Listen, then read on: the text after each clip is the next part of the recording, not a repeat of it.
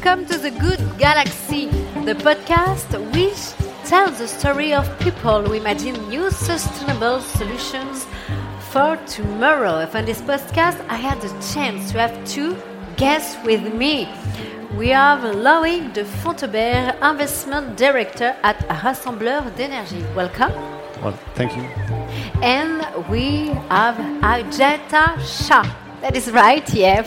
Founder and CEO of Frontier Market. Yes, thank you. Welcome and nice to meet you, each of us. So, according to the World Bank, a billion people still live without electricity.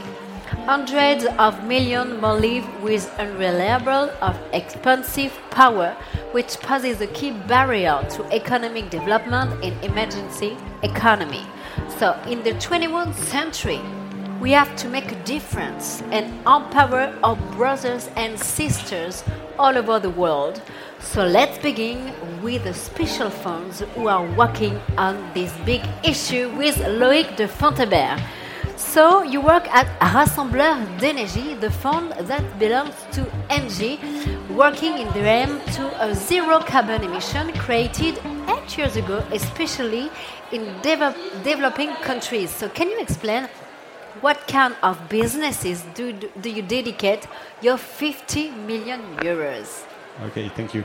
Uh, maybe I will start with a positive update. We just went beyond, be, be, uh, below this 1 billion people unserved with electricity in 2018. So that's a huge step that has been carried forward with the combined efforts of large corporates, social entrepreneur, and dedicated fund. And that's exactly what we're up to. Our mission is to support those field entrepreneurs who will provide sustainable energy solutions for the poorest. And that's where, where we have. We've identified three categories in which we invest. One is obviously off grid electrification. What is off grid electrification? That's providing clean solution to those who have no access and no credit solutions to find it. And there are entrepreneurs who will successfully provide this. So, in a nutshell, get those 1 billion people out of the dark. Great ambition. Second thing, and there are also on top of that 3 billion people who will cook on poor, unsafe, unreliable uh, cooking solutions. Why is this an issue? To give you an idea, in um, sub Saharan Africa, there are more people who die from air pollution than from HIV, malaria, and tuberculosis altogether. And that's why we track and invest in uh, uh, companies that provide clean cooking solutions. To give you an idea, microbiogas, that's a game changer.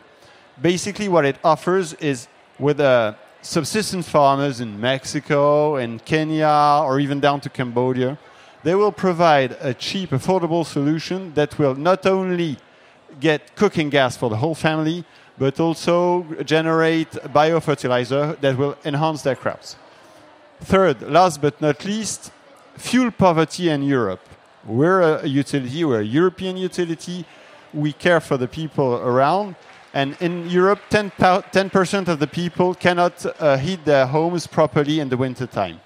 And that's when uh, social entrepreneurs come in line with smart solutions or crazy solutions. I mean, people who can't afford to have a decent uh, living, instead of buying cheap houses, they will, be, they will build for them a highest efficient, efficient uh, houses that will enable them not only to live in decent conditions, but to heat properly over time. And believe it or not, it's worth every penny you invest in it. Uh, can you explain us uh, in which countries are you working with? Well, I would say uh, the world is not enough. Huh? Uh, we, the, uh, the entrepreneurs we support are active in, on, in four continents over 20 countries. There are some in sub Saharan Africa, then I would say probably Asia to Southeast Asia would be a, a huge market. Latin America, though it is said to be fully electrified, has still some job to be uh, performed.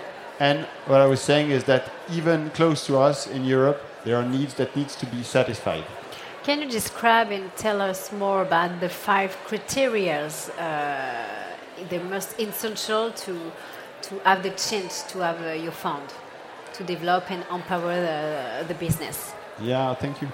Uh, so, as a, a, certified B Corp impact investor, we are happy to be the first uh, B Corp uh, company within Engie. But last but not least, uh, uh, we, hope we, we, won't be the last one. Uh, we, we focus on environmental impact. All the solutions we provide have to have a positive impact on the environment.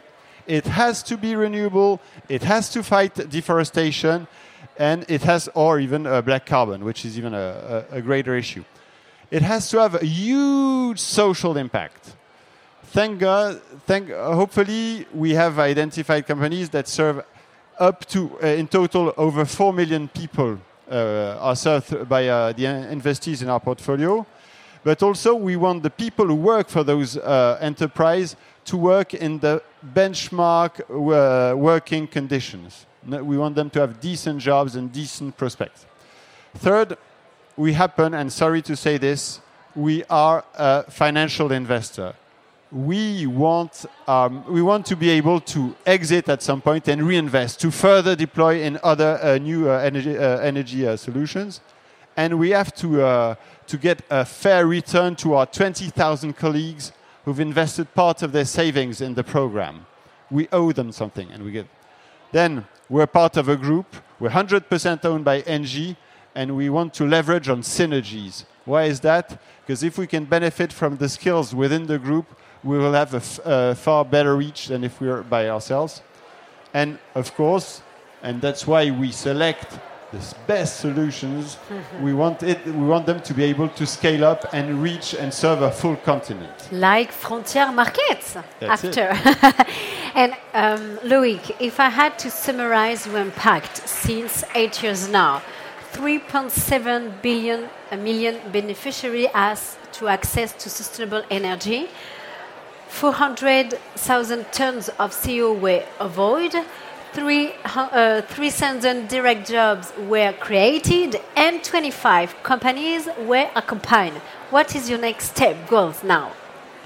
Well, I think to start with uh, 3.7 uh, beneficiary is okay, but we have to be more ambitious. 3.7 million, yeah? yeah. we want to be ambitious, and uh, below 10 million, that would be uh, looked at as a failure, to be honest.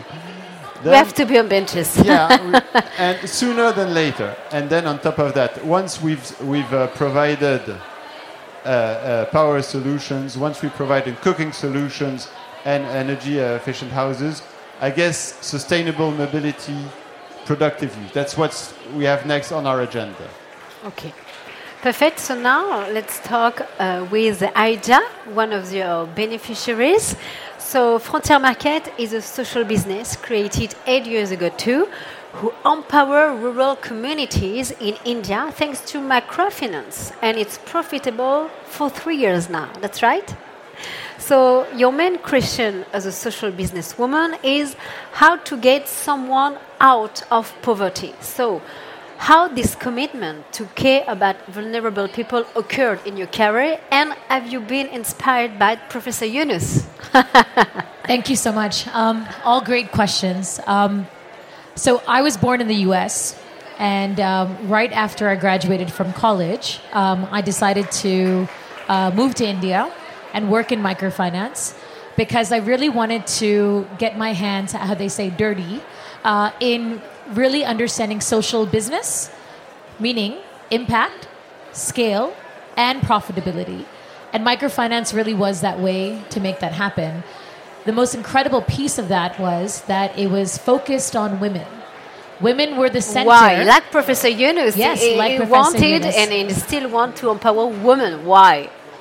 Because women tend to be the center of vulnerability. Women also tend to be the center of opportunity. But unfortunately, because of our systems of lack of education, lack of skilling, lack of access to finance, they end up getting missed out. What we've learned from microfinance, as well as what we've learned through frontier markets, is when you invest in women, everything changes. Women tend to take on responsibilities in a very different way. They tend to want to choose better behavior change choices Kerosene lamp, they'd want to get rid of a long time ago. Embrace solar in a heartbeat because they understand that if they bring in solar, they save money, they prevent their children from dying, they clean their houses, but most importantly, they're able to now uh, circulate or recycle a resource that allows them to earn more money. And what we've learned from microfinance is that women are trusted with money. They like to invest money in opportunities. And so, microfinance, uh, when I was working there, it was seven years. Yeah. I was 20 years old. And Wow. uh, I have worked in over 5,000 villages. I spent a lot of time with these women, and every single day, what I saw was their struggle with electricity. You know, it's something really daunting to not be able to even leave your child alone in the dark because you need to go fetch water without the fear of a kerosene fire and losing everything. And I think when we see the connection to vulnerability to poverty, energy becomes a very important foundation. And that's really where I was then committed to create a justice system by bringing women in for the energy crisis via microfinance. What are the main issues that are facing all these women? So there's a few realities in India and most developed countries that we have to understand. When you don't have access to regular, reliable electricity, you are not only living in darkness, but you're choosing really poor alternatives, which constantly deal with health issues, constantly deal with safety issues, but also it kills your ability to be productive or aspirational. If I don't know when the lights will come back, I will not be able to plan my life. If I don't know if I want to if I have a sewing machine and I want to earn income, but I actually don't have the ability to power that sewing machine, I'm never going to earn income. And so every single moment that we see for women especially, every time they're in the darkness, also their safety becomes a massive issue. If I'm walking in the woods and I can't see the snake, my child will get bitten and he will die if I'm walking to go fetch wood from miles away and I have I'm, I'm in darkness, I will not know the man who's coming to try to rape me. And ultimately, when we start understanding the vulnerabilities and the realities that women deal with, because they are the center of all of this, giving them the opportunity to change their life and earn money is a game changer. So, can you explain us uh, the your woman training to access to electricity in all these rural communities? So, Frontier Markets has always been a very clearly social for profit company, which means we've been looking at this with a market lens. We believe the rural household is not a poor story, but it's the future economy. It's the next big customer. So, when you start thinking about how you want to train your women, you train them to be business women, you train them to be service providers, you train them to be marketeers. So, what these women do is they're coming to us with maybe nothing other than the desire to earn income. And we end up training them in sales, in marketing, in after sales service, in digital literacy, in financial services. How many times do they need to be trained? We train them, so we train, when we first recruit them and train them, it takes us four to five days and they immediately earn money. Because these are all technical After skills 45 days. four to five days. So five days total. Okay. And then they start earning income. But it's all about incremental change and training. Once they start earning income, they start wanting to understand what to do with the income. Once they start getting an image or a presence in their village, they want to understand how to create the brand better. So incremental changes and, and, and training has allowed our women now to own shops, build their own e-commerce platforms, collect data in a different way, train other women, and earn over $800 of income for the first time ever in their life. And can you tell us more details about how women improve their living condition with this money? What is the impact in the in the families? Well, we always say that when you invest in a family, uh, you see consumption in one way. But when you invest in a woman, she ends up not just investing in herself, invests in her children, invests in her house, and invests in her community. So in Rajasthan specifically, where our women are, they were all women that were married at the age of 14. 14. And at 30, they had five kids. You can believe that these same women, when they earn money, they end up sending their 14 year old daughters today to private schools. And they stop them from having child marriages. Our women are also investing in other villages' streetlights. They're also helping in building out new private education opportunities for the other women around them, and they're training them to be involved in that system. they're constantly also innovating. Our women have been the key in designing innovative solar solutions that help in agriculture, that help in education, that help in healthcare. And I think they constantly are thinking about what can I do to impact the people around me and not just and myself especially uh, my children. and my children. You impact since uh, eight years Frontier Market as a new network of half a million families and support 5,000 rural entrepreneurs. So I'll, I'll give you an update on those numbers. Yeah, I would like. Uh, I'm a so- journalist. I have scoop. I love scoop. Uh, so we have uh, so we have 5,000 rural women entrepreneurs yeah, in India. in India, but we have 700,000 rural households who have adopted clean energy solutions, impacting 3.5 million people. So Engie's numbers will now go up in their impact on a total, and uh, they are earned over three million dollars of income. And in the next couple of years, those numbers will only go up exponentially higher and a deeper level of impact and opportunity. Loïc de Fontaubert, when you are listening uh, Asia Impact, what do you want to say? Are you proud to support uh, this kind of startup and this kind of women social entrepreneurs like Aja? Yeah, de- definitely, definitely so. Because uh, indeed, what uh, on top of the huge, significantly uh, high numbers, what she reaches that few of the other enterprises uh, reach is uh, uh, ge- gender, the ability to, to, to have an impact, uh, gender impact, and that's so. First step, we will uh, update our uh, ambition. Have you ever been to India? Yeah, hopefully. Have you ever been to uh, Asia desk or I don't know startup? Not We, yet. we have been we have been lucky to host actually several folks from Engie, uh, and uh, Loic is coming soon, but his colleagues have all visited and gotten a chance to really meet our Sahelis uh, and get very excited by the impact that these rural women entrepreneurs have.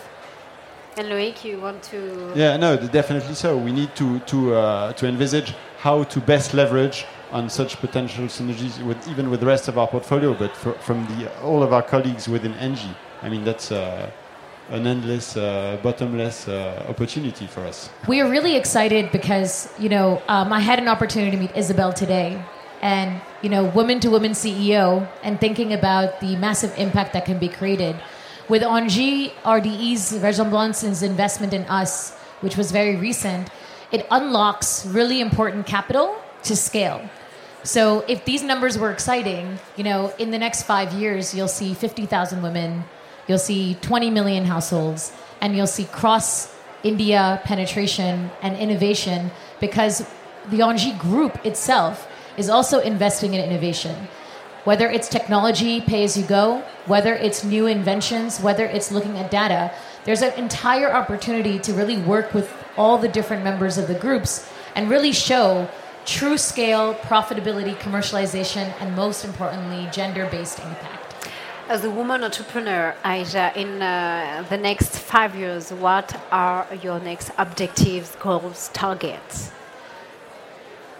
So there are two that I really am most excited about. Um, we have just recently started investing on our own tech platform, which means that our 50,000 women will be on smartphones and leveraging their own e commerce platform with data digitization, which changes everything because you are now suddenly showing the real life impact and service of your rural households real in real time.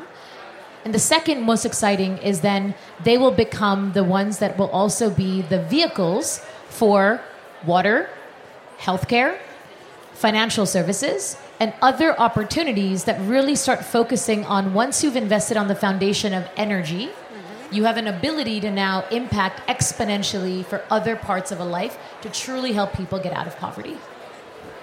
And you, Loïc de Fontaubert, you are still uh, going to invest in uh, many social business like uh, Aja. Of course, but the idea is not only to select as many as possible; it's also to support them on the long To have run. a big impact. Yeah, and in the long run, we are uh, we are with them for uh, so five to seven years, to up to ten years, uh, who knows, and to bring them from a promising uh, start to uh, significant achievements. Thank you so much, both of you, Louis de Fontaubert and Aisha Shah. The Good Galaxy is produced by Engie. You can find us on Apple Podcasts, Spotify, and all the other podcast platforms. Don't hesitate to subscribe and leave us stars.